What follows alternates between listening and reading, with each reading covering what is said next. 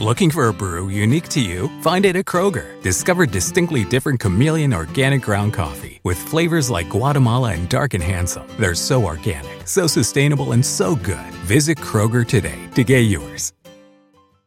Looking for a brew unique to you? Find it at Kroger. Discover distinctly different chameleon organic ground coffee with flavors like Guatemala and Dark and Handsome. They're so organic, so sustainable, and so good. Visit Kroger today to get yours.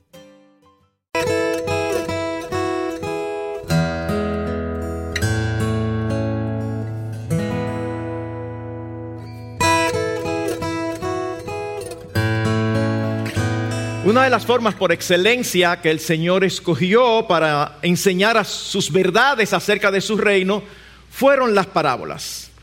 De hecho, en un momento particular de su ministerio, dice la escritura que nada les hablaba sin parábolas. ¿Qué es una parábola? Bueno, una parábola generalmente es una historia tomada de la vida real, una eh, algo que ocurre en la vida cotidiana y Dios, el Señor Jesucristo lo tomaba para enseñar con ello una verdad espiritual. Posiblemente si usted está familiarizado con las escrituras, recuerda que en el libro, el Evangelio de Mateo, cuando llegamos al capítulo 13, nos encontramos allí con las parábolas del reino. Siete parábolas se nos dan allí. Y la verdad es que aunque las palabras siempre son muy iluminadoras, no siempre son fáciles de entender. Pensemos, por ejemplo, en una parábola tan conocida como la parábola del sembrador. Es genial, pero es genial después que el Señor la interpretó. Cuando se dio, nosotros posiblemente estuviéramos igual que los discípulos. Señor, ¿y qué fue lo que tú quieres? ¿Qué fue lo que tú quisiste decir? Y si nosotros seguimos pensando en las siguientes, nos damos cuenta que es lo mismo. El trigo y la cizaña, el grano de mostaza, la levadura, son parábolas que requerían que el Señor diera una explicación. Sin embargo, lo cierto es que también encontramos otras que son sumamente claras de entender desde que las escuchamos. Su significado es demasiado evidente. Y es lo que ocurre precisamente con la parábola que tenemos por delante en el día de hoy y que el pastor Miguel Linares leyó al inicio del culto. El contexto nos dice qué fue lo que motivó esa parábola. Ustedes recuerdan que cada vez que uno tiene que tratar con asuntos de pecado y cómo manejarlos, uno siempre piensa en Mateo 18. Bueno, allí es que está esa parábola. Así que el Señor acababa de decirles a ellos cómo manejarnos cuando un hermano peca contra ti. Parece que eso hizo a Pedro quedarse pensando, bueno, está bien Señor, pero ¿y si peca varias veces y, se, y, le coge con eso que peca siempre de lo mismo y viene y me pide perdón? ¿Hasta cuándo tengo yo que perdonarlo?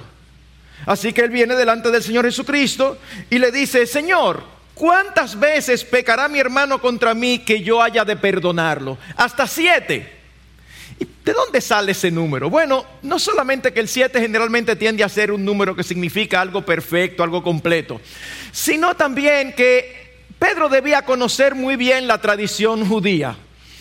Había una tradición rabínica, es decir, aquellos líderes religiosos del pueblo escribían en libros aquellas interpretaciones que ellos entendían que eran las correctas.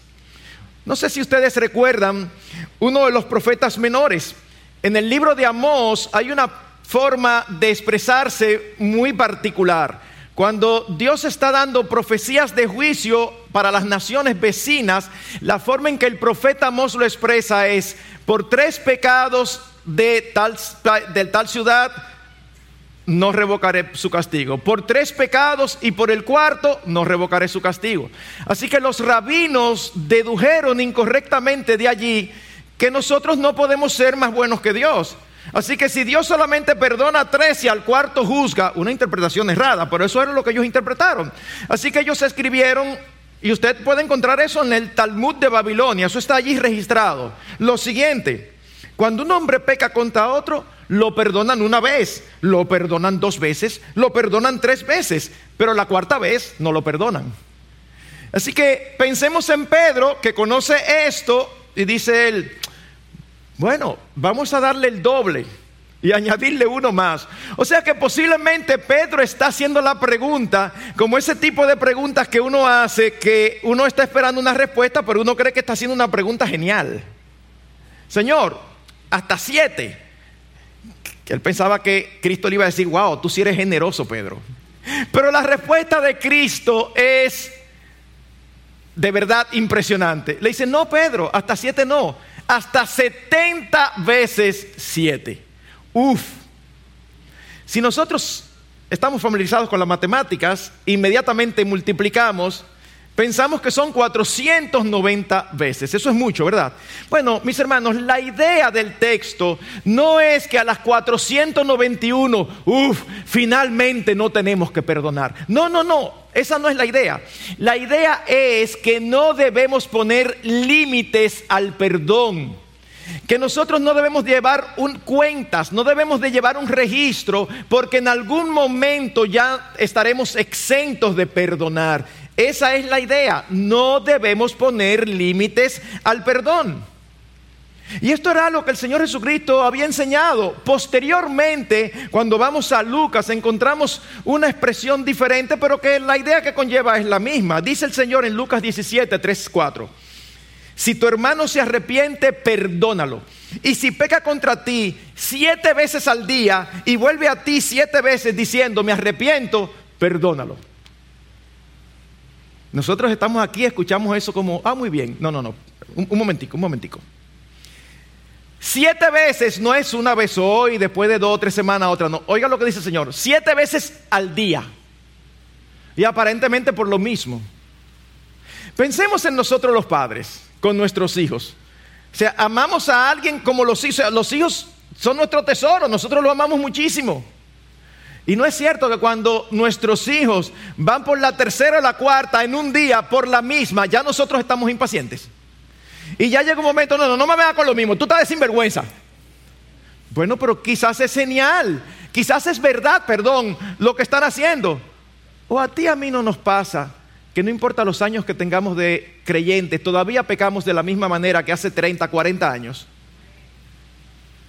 Esos son el ejemplo de siete, siete veces al día. Sin embargo, Cristo dice, perdónalo. Así que si usted se lo encuentra fuerte, igual que yo, no se preocupe por un lado, porque tenemos la compañía de los apóstoles. ¿Saben lo que los apóstoles respondieron cuando el Señor le dijo siete veces al día? Ellos solamente se le ocurrió decir, uff, Señor, aumentanos la fe. Señor, aumentanos la fe, porque, wow, hay que estar muy claro con la mente y el corazón en el cielo para nosotros ser capaces de hacer eso. Es precisamente ante la actitud de asombro que debe haber causado la respuesta del Señor que Él decide contarles una parábola para explicarles la racional detrás del deber de no poner límites al perdón. Y él les relata la parábola de los dos deudores. Es una parábola donde están muy claramente definidos tres actos o tres bloques. Vemos en primer lugar el perdón del rey, luego vemos la falta de perdón del siervo y luego vemos la reacción del rey ante la falta de perdón del siervo. Eso está muy evidente allí. Así que permítanos tomar una lupa y acercarnos un poquito más a la parábola y ver qué tiene que enseñarnos. El Señor inicia diciéndoles, miren, es por eso que el reino de los cielos puede compararse a cierto rey que quiso ajustar cuentas con sus siervos.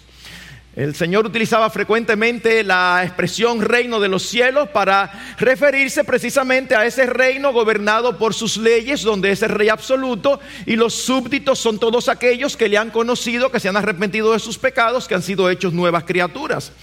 Así que Él es el Salvador, el libertador y el Rey soberano de las vidas de los, de los ciudadanos de ese reino.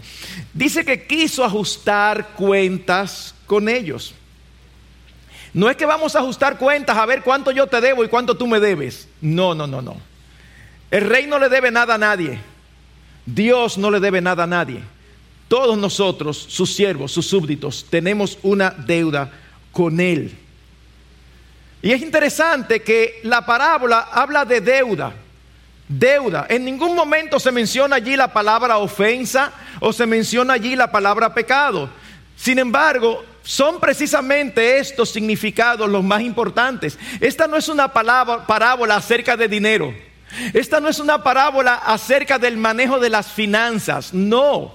Aunque usa la palabra deuda todo el tiempo, es una parábola acerca de cómo manejar el pecado de los demás. Es de eso precisamente que se trata. ¿O acaso no fue esa la palabra que el Señor usó en el ejemplo de oración que dio cuando los discípulos le dijeron, Señor, enséñanos a orar? Cristo dijo a los suyos que en nuestras oraciones debemos incluir lo siguiente, Perdónanos nuestras deudas, evidentemente no está hablando solamente de dinero, como también nosotros hemos perdonado a nuestros deudores. Es obvio que se refiere a pecados, ofensas, transgresiones. Y hermanos, cuando una obligación hacia alguien no se cumple, ¿qué es? Una deuda. Y nosotros todos, todo ser humano tiene una deuda ante Dios, tiene una obligación. Y cuando esa obligación no se cumple, se convierte en una falta, es decir, en un pecado. Le debemos a Dios no solamente la honra, la gloria y la adoración, sino que le, debemos también gratitud y obediencia. Dios no solamente es nuestro rey, sino también nuestro hacedor, nuestro sustentador y de todos aquellos que han venido en fe y arrepentimiento, nuestro salvador. Así que el deber de todo ser humano, de todo ser humano ante Dios, es proclamar su gloria y gozar de comunión con Él por siempre. Eso es algo que nosotros le enseñamos a nuestros niños desde pequeñitos con el catecismo. Sin embargo, ¿es eso algo que se cumple en la vida de todos nosotros? Sabemos que no. Sabemos que no. No amamos a Dios sobre todas las cosas todo el tiempo. Posiblemente no lo hacemos la mayor parte del tiempo. Ni amamos a los demás como a nosotros mismos todo el tiempo. Posiblemente no lo hacemos casi nunca. Así que tenemos una deuda con el Señor. Estamos en una deuda eterna con Él. Y el balance de todos nosotros aquí, sin excepción, con Dios está en rojo. Nuestro balance, el tuyo y el pastor, pero usted no me conoce. Sí, pero es lo que la Biblia dice. De ti y de mí. Nuestro balance es en rojo. Ustedes saben cuánto era la deuda y es importante. Dice que había uno de sus siervos que le debía 10 mil talentos. Es muy difícil cuando se habla de épocas tan lejanas hacer las traducciones a lo que sería al día de hoy. Así que simplemente para hacer una especie de estimación, se puede uno equivocar en, en dos o tres millones. Pero algunos calculan que era una deuda de cerca de 12 millones de dólares. Se lo traduzco al dominicano, cerca de 685 millones de pesos. Eso era más o menos lo que debía, aunque otros hacen cálculos aún mayores. Un denario era el equivalente al salario diario de un jornalero. En otras palabras, para un jornalero verse con un talento debía trabajar cerca de mil semanas, es decir, cerca de 19 años. Y, el, y, el, y, la deuda de este hombre no era un talento, eran 10 mil talentos. O sea, eh, eh, en otras palabras, ¿saben lo que quiere decir? Que la deuda de este hombre era impagable. Era impagable, como la deuda que tenemos tú y yo delante del Señor. No hay forma de pagar la deuda que nuestros pecados causan delante de Dios. El escriba Esdras era consciente de eso. Y por eso dice, Dios mío, estoy avergonzado y confuso para poder levantar mi rostro a ti, mi Dios, porque nuestras iniquidades se han multiplicado por encima de nuestras cabezas y nuestra culpa ha crecido hasta los cielos. Hasta los cielos. Y nosotros conocemos ahora la altura de los cielos mucho más de lo que lo conocían ellos. Es casi infinito. Nuestra deuda es una deuda impagable. Es por eso que dice el apóstol Pablo en Romanos, Romanos 3:20 que por las obras de la ley ningún ser humano será justificado delante de él. No tenemos forma de pagar la deuda que nuestros pecados han causado delante de Dios. No hay forma. Tú y yo, todo ser humano, está en la misma condición que este siervo. dice el texto o dice la parábola. Pero no teniendo él con qué pagar, no tenía, no era posible. Su señor ordenó que lo vendieran junto con su mujer e hijo y todo cuanto poseía y así pagara la deuda. Bueno, para nosotros hoy, en, esta, en el siglo XXI y en Occidente, puede parecer extraño eh, eh, esta medida, pero quizás se sorprenderían al saber que todavía el siglo pasado, no, no obtuve datos de la actualidad, pero todavía el siglo pasado, en pleno siglo XX, ocurría esto en algunas naciones orientales, que las grandes deudas eran pagadas con la esclavitud. Así que era imposible, aún vendiéndose, no era que iban a obtener lo que la deuda implicaba, era sencillamente el refrán para todo perdido, algo ganado. Cuando este hombre escuchó la sentencia, le pasó lo que nos hubiera pasado a ti, a mí. Imagínate lo que están diciendo. Soy un hombre libre y de un momento a otro, no solamente que voy a ser vendido, sino voy a ser vendido yo, mi esposa, mis hijos. Vamos a ser esclavos. Así que este hombre en su desesperación cae postrado delante del rey y le dice, ten paciencia conmigo, yo te lo voy a pagar todo es consciente del grandísimo problema en el que estaba metido. Así que se humilla y se postra ante el rey y le pide tiempo para pagarle todo. En momentos de desesperación uno dice cosas que no tienen razón de ser. Porque saben que es que no era verdad que, eh, que con tiempo lo podía pagar. Es que no había forma de pagarlo, pero en ese momento es lo que está pensando, cómo librarse de la situación tan desesperada en la que está. Y es en este momento donde nosotros vemos una escena impactante. Cuando el rey vio la humillación, la desesperación del siervo, dice que fue movido a compasión y le perdonó la deuda. Hermanos y amigos, no hizo un acuerdo de pago no se la rebajó considerablemente. ¿Qué hubiera podido ser? No, no, no, no, no. Se la perdonó, la condonó, la borró. Sencillamente ya no existe. Vete para tu casa y sigue tu vida. Uf, uf. Eso está acorde con lo que dice la palabra de Dios, que Él puede hacer todas las cosas mucho más abundantemente de lo que nosotros pedimos o entendemos. Mucho más allá de lo que a nosotros se nos puede ocurrir. Y esta escena refleja muy fielmente la naturaleza de nuestro rey. Nuestro Dios se revela a sí mismo en la palabra como un Dios compasivo y clemente. Un texto que me encanta cuando hablo acerca de esto se encuentra en Éxodo capítulo 34. Después que el pueblo ha pecado haciendo un becerro de oro, Dios, Moisés le dice a Dios, muéstrame tu gloria. Y Dios le dice, está bien, te voy a poner allí en la hendidura de una piedra y no vas a ver mis rostros, solamente vas a ver mis espaldas. Y dice que Dios pasa por delante de Moisés proclamando su nombre. Dios pasa por delante de Moisés proclamándose a sí mismo. Y oiga lo que dice. Entonces pasó el Señor por delante de él y proclamó, el Señor, el Señor, Dios compasivo y clemente, lento para la ira y abundante en misericordia y fidelidad, el que guarda misericordia a millares, el que perdona la iniquidad, la transgresión y el pecado, y que no tendrá por inocente al culpable. El que castiga la iniquidad de los padres sobre los hijos y sobre los hijos de los hijos hasta la tercera y cuarta generación.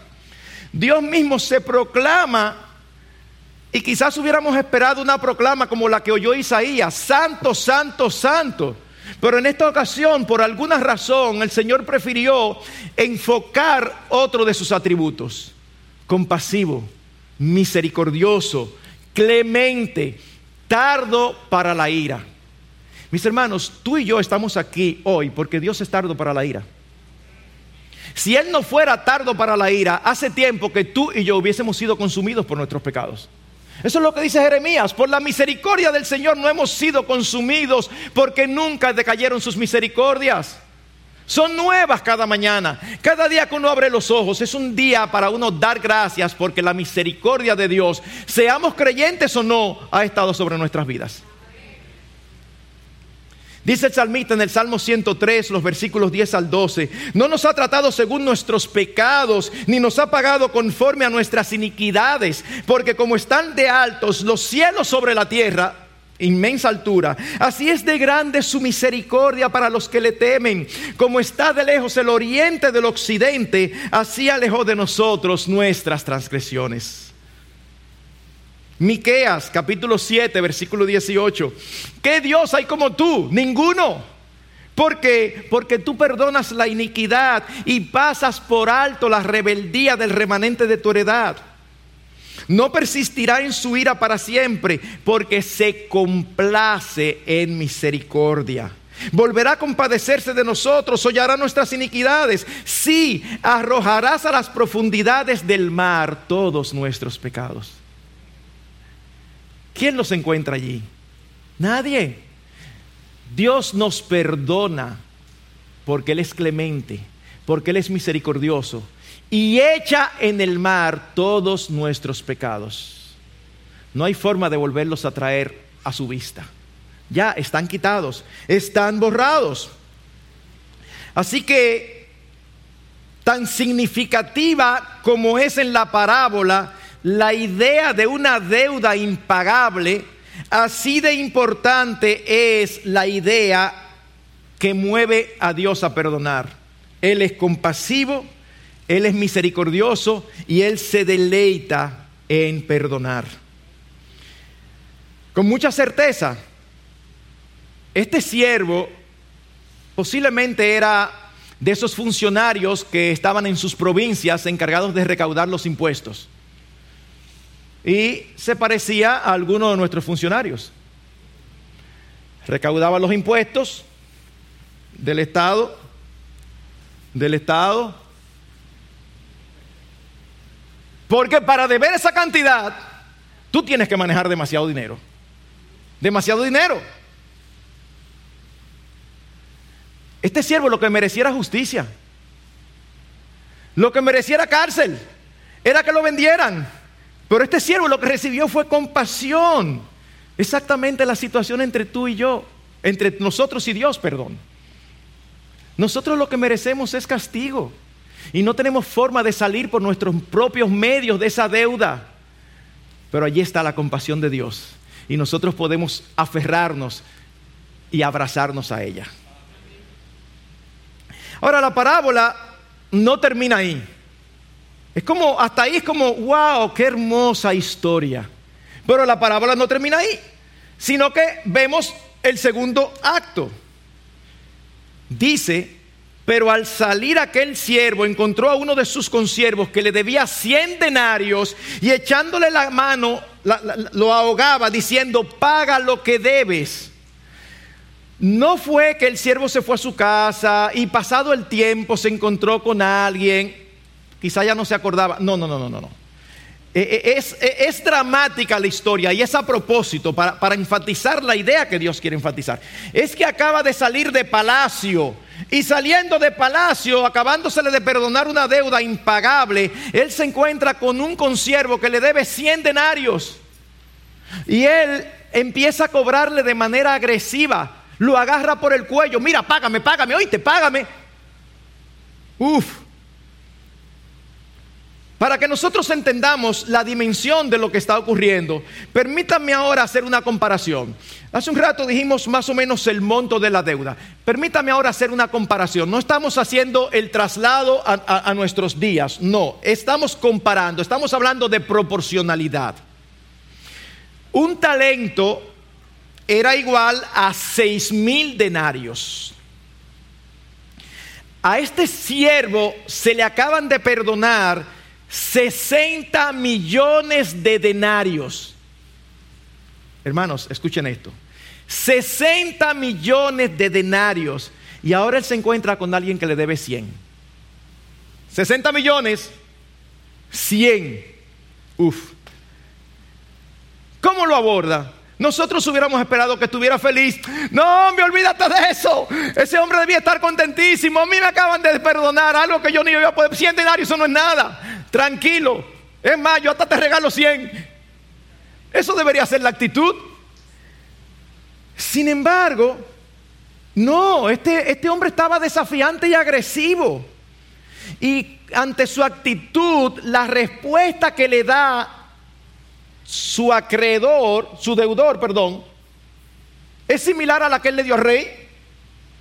Él le dice, entonces su consiervo, cayendo a sus pies, le suplicaba diciendo, ten paciencia conmigo y te pagaré. Y en este caso sí era factible pagar. Siendo razonable, podía tomarle un año o dos, pero era pagable. No era como la deuda que le acababan de perdonar. Y es en este momento que la historia toma un giro inesperado. Dice versículo 30, sin embargo, él no quiso, sino que fue y lo echó en la cárcel hasta que pagara lo que debía. Eh, eh, ¿Estamos entendiendo? O sea, te acaban de perdonar 60 millones. Vamos a trasladarlo a peso. Vamos, vamos, a decir que un denario era un peso. No es así, pero vamos a decirlo sencillamente para la comparación proporcional. Te acaban de perdonar 60 millones de pesos. Y tú te encuentras con alguien que te debe 100 pesos. Y Él te pide lo mismo que tú pediste y te hicieron caso. Pero tú no quieres. Tú no quieres. Y lo echa en la cárcel. Miren, de verdad, yo creo que la mayoría de nosotros cuando se topa con esta historia se indigna o se molesta con este hombre. Porque es como tan clara la barbaridad, ¿verdad que sí? Es como que, wow, pero la verdad que qué bárbaro. Pero mucho cuidado, mucho cuidado, que no nos pase como a David cuando fue amonestado por el profeta Natán. David va donde Natán, Natán va donde David y le dice, rey, yo quiero traerte una causa. Sí, ¿qué pasó? Hoy tú no sabes que había un hombre que tenía una ovejita, una sola y hasta dormía con ella, la cuidaba en su casa ahí. Y su vecino tenía rebaños y rebaños y rebaños.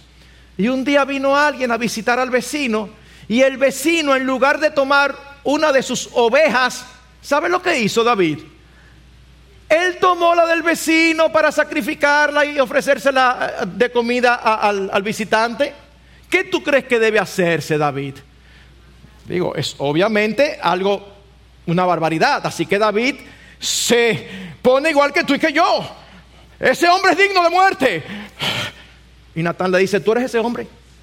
Ay. Ay.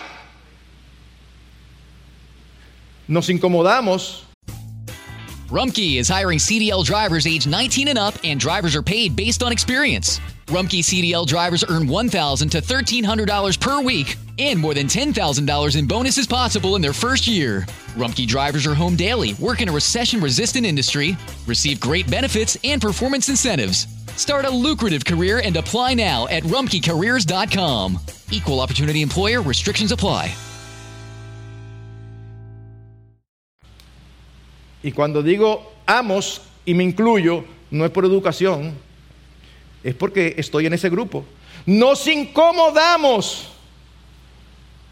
cuando vemos esta escena. Pero no es cierto que tú y yo en muchas ocasiones nos comportamos como este siervo. Cuando nos airamos contra los demás porque hacen algo contra nosotros. No, no estoy hablando que sospechamos que hacen algo contra nosotros. No, estoy diciendo que hacen algo contra nosotros comprobable. Sí, es verdad, te traicionó. Sí, es verdad, pecó contra ti. Sí, es verdad. ¿Y qué? ¿Y qué? Y nosotros no hicimos mucho más contra nuestro Dios. Y sin embargo, Él nos perdonó. Es interesante que el rey le habla como no le había hablado cuando tenía los 60 millones de deuda. Le dice, siervo malvado. Uf, uf. El Señor espera que siempre perdonemos como hemos sido perdonados y porque hemos sido perdonados. Colosenses capítulo 3, versículo 13. Soportándoos unos a otros y perdonándoos unos a otros. Si alguno tiene queja contra otro, como Cristo os perdonó, así también hacedlo vosotros. Pastor, pero hay que estudiar bien la estructura. Eso mismo, eso mismo que tú estás leyendo, y no hay que estudiar nada. Eso mismo, que debemos perdonar como Cristo nos perdonó. Y ustedes saben que Cristo siempre es nuestro ejemplo perfecto. Eso no fue lo que él hizo. Ustedes recuerdan cuando estaba crucificado, habiendo sido abofeteado, vituperado, maltratado por sus criaturas. Sin embargo, en la cruz una de las últimas palabras que pronunció fue, Padre, perdónalos porque no saben lo que hacen. Y si Él está pidiendo porque el Padre los perdone es porque ya Él los había perdonado. Lo mismo ocurre más adelante con Esteban, el primer mártir de la iglesia cristiana, es decir, el primer creyente de la iglesia muerto a causa de su fe. Y cuando lo están apedreando injustamente porque está proclamando la verdad del Evangelio, antes de morir dice, cayendo de rodillas, clamó en alta voz, Señor, no les tomes en cuenta este pecado. Y habiendo dicho esto, durmió. Antes de morir. La historia está llena, mis hermanos, de creyentes perdonando grandes pecados. En las escrituras, en el pasado lejano, en el pasado reciente y en el pasado muchísimo más reciente. No nos acordamos hace cerca de 60, 70 años de estos misioneros al Ecuador, a los indios Aucas, que fueron asesinados y sin embargo sus esposas luego fueron a vivir en medio de la tribu, perdonaron a esa tribu y luego los cinco asesinos habían conocido al Señor Jesucristo.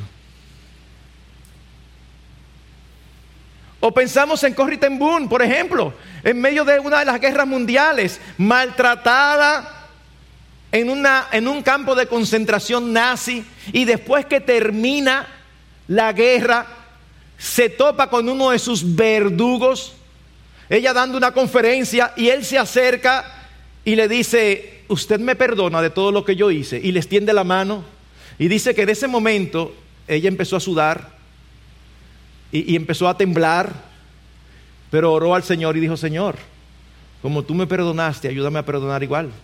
Así que ella le extendió la mano y perdonó a ese hombre que había cometido barbaridades contra ella y contra su hermana. O aún más reciente, como en los años 99, en un tiroteo en una escuela, unos jovencitos abrazados para orar. Y se apareció un jovencito de 14 años y empezó a disparar contra ellos. Tres muertos y cinco malheridos. Entre ellos una jovencita que sobrevivió pero el disparo la iba a dejar cuadraplégica para el resto de sus días.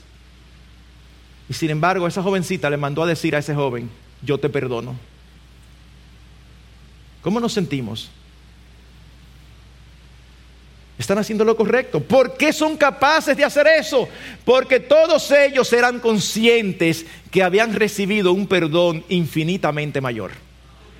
Y estaban dando de gracia lo que de gracia habían recibido. ¿Cuál fue entonces la reacción del rey? Y esto nos conduce a nuestro tercer y último acto. ¿Cuál fue la reacción del rey cuando los consiervos al ver esto van y le dicen, rey, rey, pero tú sabes lo que hizo este? Y le cuentan, no se pudieron quedar callados. Luego de decirle siervo malvado, emite una sentencia contra él. Pero ¿por qué le dice siervo malvado? Porque reclamó su derecho. No, no, obviamente que no, sino por haber sido insensible al favor recibido, por malagradecido, por no dar de gracia lo que de gracia había recibido. Lo que se esperaba de ese hombre era algo tan razonable que el rey le argumenta algo que no importa la cultura, es racional. El rey le dice, no debería, te perdoné toda aquella deuda porque me suplicaste. ¿No deberías tú también haberte compadecido de tu consiervo, así como yo me compadecí de ti? No es algo lógico, no es algo racional. Pero hermanos, ustedes saben cuál es uno de los efectos del pecado en nuestras vidas, ¿verdad? El pecado embrutece. A la gente no le gusta escuchar eso, pero la verdad es que el pecado embrutece. ¿Qué significa? El pecado borra toda capacidad de raciocinio, de lógica. Pensemos, por ejemplo, en la regla de oro. No es sumamente racional. Así como queréis que los hombres os hagan, haced con ellos de la misma manera. E, e, e, es, difícil de entender, o sea, es como, no, pero espérate, es lógico, ¿cómo que tú quieres que te traten? Así, así, ah, pues trata a los demás igual. Totalmente racional y lógica y justa. Yo creo que todos aquí quizás podemos decir, es verdad. La pregunta es, ¿y todos vivimos así? No, la verdad que no. La verdad que no. Al contrario, yo creo que todos aquí hemos violado en algún momento este principio. Porque como dice un refrán dominicano, una cosa es con guitarra y otra es con violín. En otras palabras, una cosa es cuando somos nosotros los ofendidos y perjudicados y otra muy diferente cuando somos nosotros los que ofendemos y perjudicamos. ¿No les pasa eso? ¿No le pasa eso a todo el mundo? Cuando somos los ofendidos no entendemos cómo es posible que haya sido capaz esa persona de hacer eso contra nosotros. De verdad, estoy escandalizado del mal corazón. Pero cuando somos nosotros, siempre hay circunstancias atenuantes. No, lo que pasa es que había que entenderme. Mira, yo estaba con muchos problemas económicos y también tengo dificultades. Hay que ponerse en mi lugar. Ah, pero siempre que queremos que nos pongan en mi lugar es cuando somos nosotros los que hemos pecado. Cuando somos nosotros los ofendidos, no.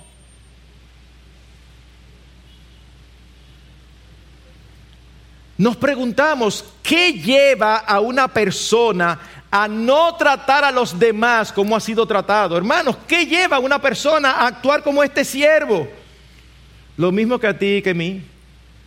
El egoísmo, el creerse lo más importante, constituirnos nosotros en el centro de nuestra existencia. ¿No es ese un factor que lleva a alguien a no perdonar? A mí no me importa lo que hayan hecho conmigo. Lo único que me importa es el que se atreva a afectarme. Lo único que tomo en cuenta es aquel que está en contra mía. Aquel que va en contra de mi reino y de mi dominio. ¿Cómo, ¿Cómo, es posible que yo vaya a pasar por alto una ofensa de esa magnitud? De cien denarios. ¿Acaso no es una alta valoración de nosotros mismos lo que nos impide perdonar? La reacción del rey es perfectamente entendible.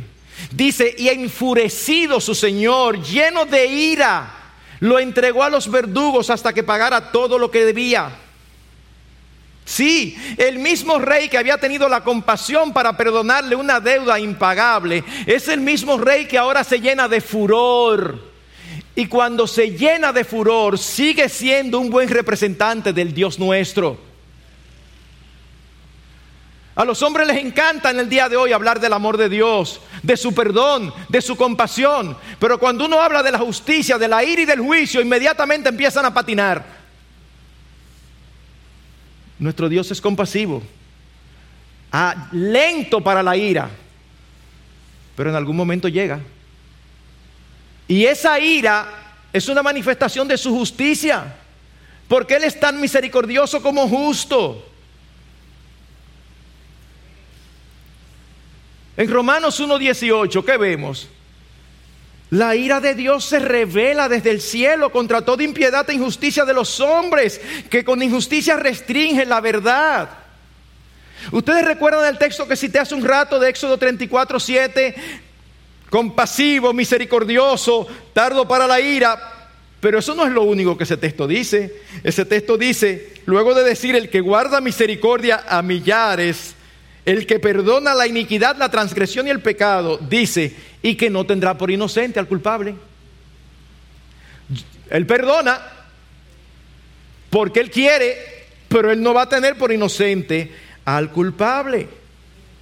Aunque el siervo ya no sería vendido, ahora es entregado a los verdugos. Iba a ser entregado a la cárcel para que lo atormentaran, para que lo torturaran. ¿Y saben qué? Iba a estar allí el resto de su vida. No, pero no dice eso el texto. El texto dice hasta que pagara. Claro. Y la deuda no era impagable. Iba a estar el resto de su vida. Él no iba a tener forma de pagar. Así que aquí termina la parábola. Pero no termina la enseñanza del Señor. La historia termina aquí. Yo creo que bastante clara para darnos el mensaje que lleva en sí misma. Sin embargo, en el último versículo, el Señor como una especie de epílogo trae una enseñanza. Y dice, así también mi Padre Celestial hará con vosotros si no perdonáis de corazón cada uno a su hermano. ¿Cómo? ¿Cómo, cómo así? Pero él no había sido perdonado. ¿Y, qué pasó? Eh, explícame esto. Bueno, mis hermanos, no es la única declaración así que la Biblia hace. En Marcos 11, 25 y 26 dice el Señor Jesucristo, cuando estéis orando, perdonad si tenéis algo contra alguien, para que también vuestro Padre que está en los cielos os perdone vuestras transgresiones. Pero si vosotros no perdonáis, tampoco vuestro Padre que está en los cielos perdonará vuestras transgresiones. Pastor, ¿qué significa eso? ¿Podemos perdernos después de haber sido salvados? ¿No sería esto salvación por obras? Eh, no estoy entendiendo bien. ¿Es un requisito perdonar para ser perdonados? Bueno, mis hermanos, recordemos que la escritura se interpreta con la escritura y que ciertos pasajes se enfocan solamente un aspecto de las grandes verdades. Por ejemplo, cuando el Señor enseña que si tuvieres fe como un grano de mostaza vas a trasladar este monte a aquel, eso es una verdad. Pero ¿por qué nosotros no vemos a las personas trasladando montes de aquí para allá? ¿Es que no ha habido nunca, después que Él dijo eso, nadie con la fe suficiente para hacerlo? No. Lo que pasa que el énfasis en ese pasaje es que Dios responde a la fe de los suyos, pero en otra parte de las escrituras nosotros sabemos siempre y cuando lo pedido esté conforme a su voluntad. Esa parte no es tratada allí, esa parte es tratada en otro lugar. Así que el énfasis que aquí se está dando es de la importancia del perdón. En ese sentido, la falta de perdón es una evidencia de falta de entendimiento de la obra de Cristo a favor de los suyos. Así que una persona que se niega a perdonar puede estar manifestando que hay una falta de vida espiritual en ella, de una ausencia de un conocimiento salvífico. Porque si hay algo claro en las escrituras es lo siguiente, nuestras obras no obtienen la salvación de nuestras almas, pero si no están presentes, evidencian una falta de salvación en nuestras vidas.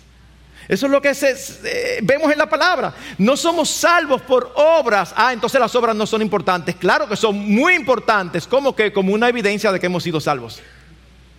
Eso es lo que la Biblia enseña. Al principio nosotros habíamos dicho que la compasión y la misericordia es parte, integral del ser de Dios, de su naturaleza. ¿Y qué es lo que sucede cuando nosotros somos convertidos? Lo que se llama la regeneración o el nuevo nacimiento. Nacemos de nuevo. Y dice el apóstol Pedro en primera de Pedro 1:4 que hemos cuando nacemos de nuevo somos hechos partícipes de la naturaleza divina. Y esa naturaleza divina en nosotros nos lleva a perdonar como Él perdonó. Así que lo que sí estamos seguros es que una prueba de que hemos sido salvados es que también somos capaces de perdonar. Alguien que no es capaz de perdonar está dando una mala señal y nos está poniendo a sospechar que no ha habido una obra de gracia en su vida. Es por eso que el perdón es un deber cristiano muy, muy enfatizado en todo el Nuevo Testamento. Y al mismo tiempo su desobediencia supone la exclusión del reino de Dios. Una vez más, permítanme ir al modelo de oración.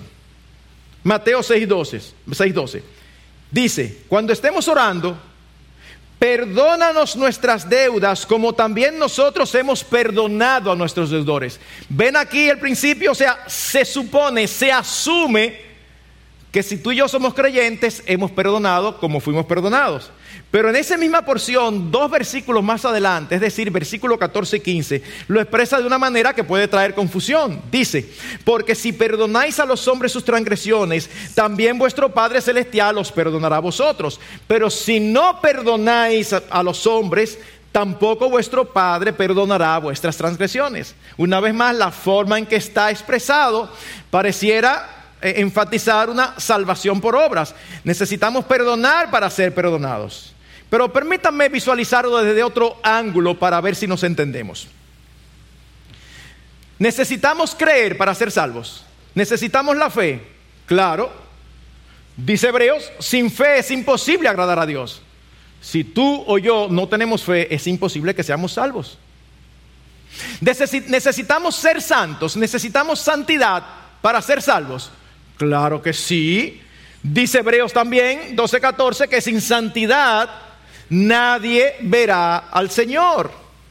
De igual modo que sin fe y sin santidad nadie verá al Señor.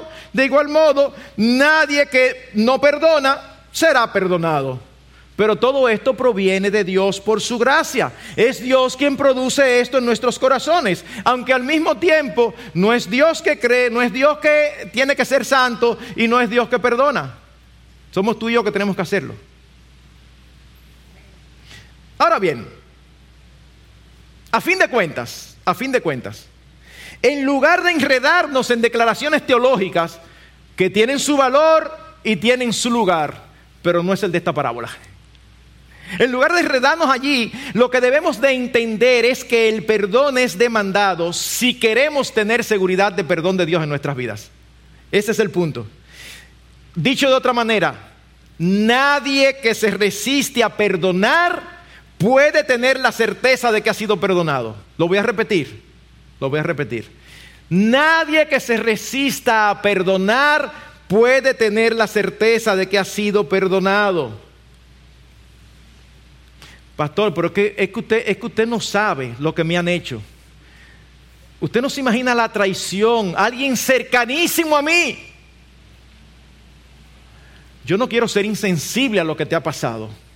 Y posiblemente es mucho más duro de lo que yo pueda imaginar. Pero eso no elimina la verdad de que lo que tú le has hecho a Dios es incomparablemente mayor. Y Él te ha perdonado.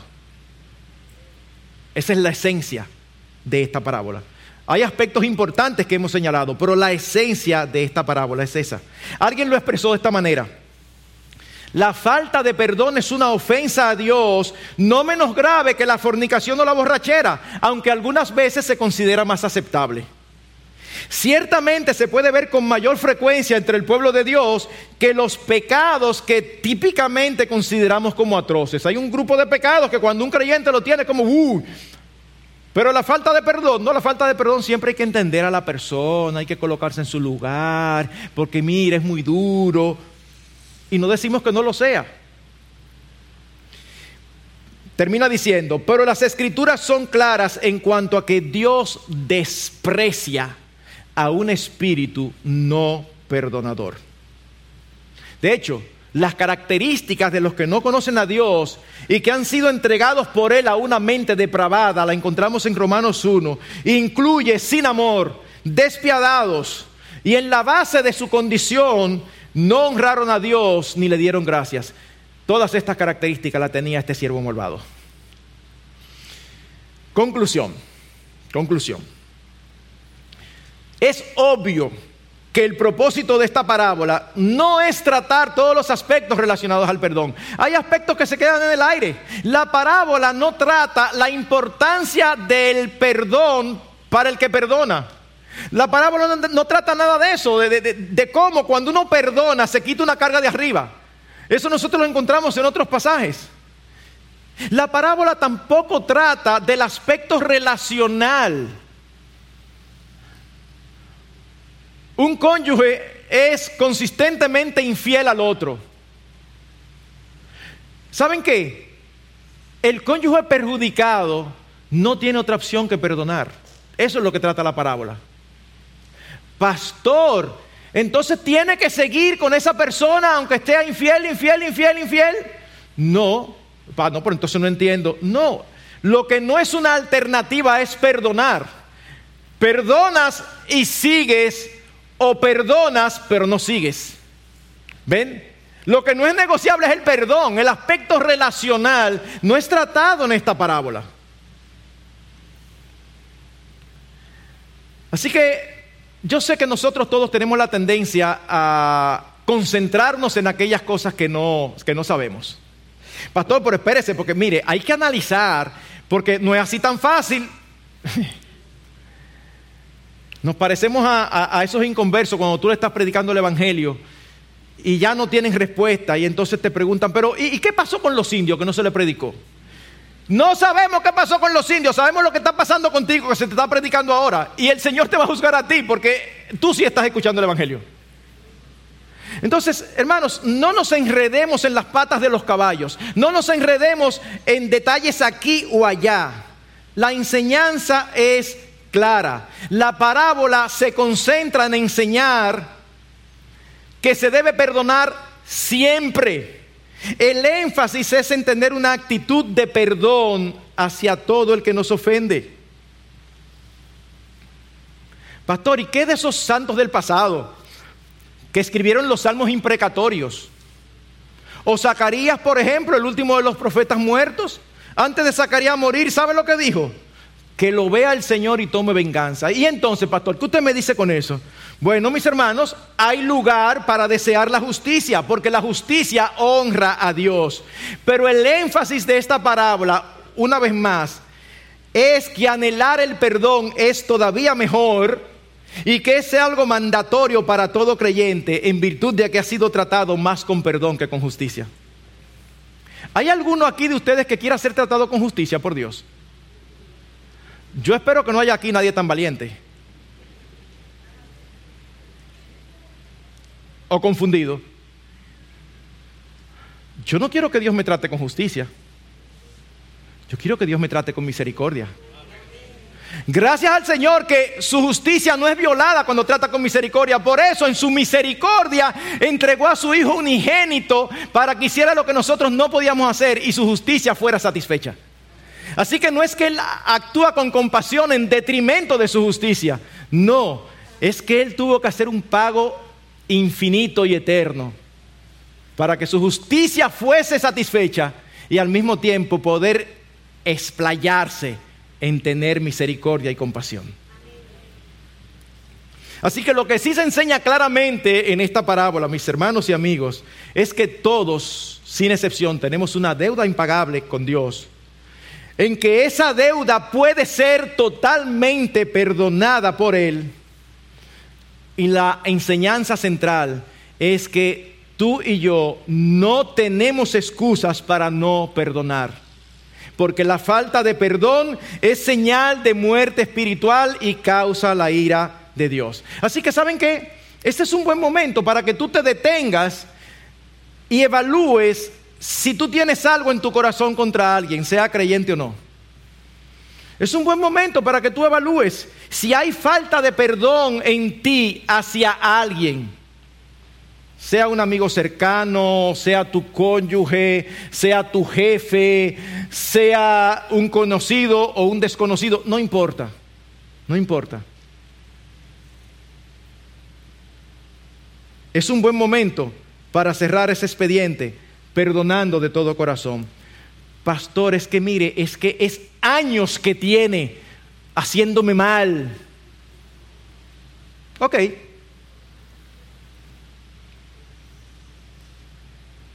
Está bien. No son 100 denarios los que tú debes. ¿Por cuánto quieres que lo multipliquemos? Por dos. ¿Es significativo? 200. No, no, no. Vamos a multiplicarlo por 10. ¡Wow!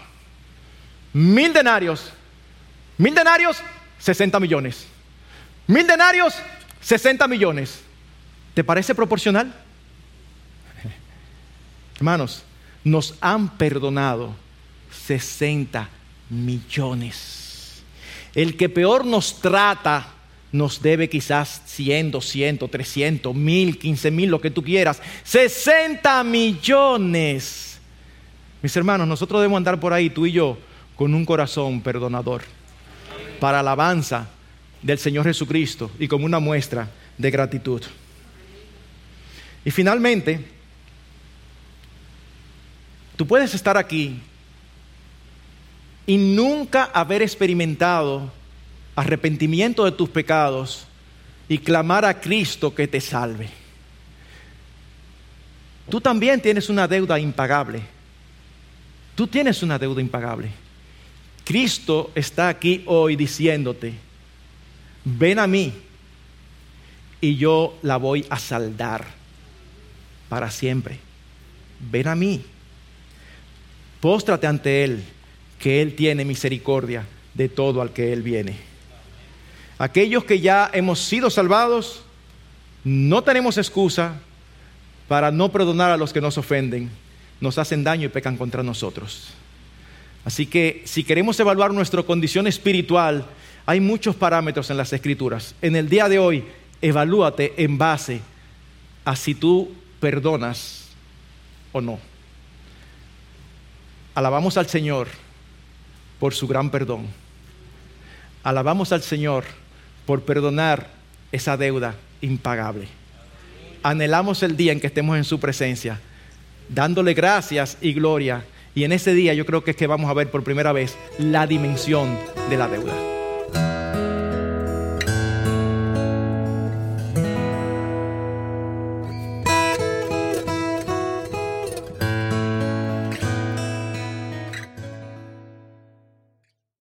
Looking for a brew unique to you? Find it at Kroger. Discover distinctly different chameleon organic ground coffee with flavors like Guatemala and Dark and Handsome. They're so organic, so sustainable, and so good. Visit Kroger today to get yours.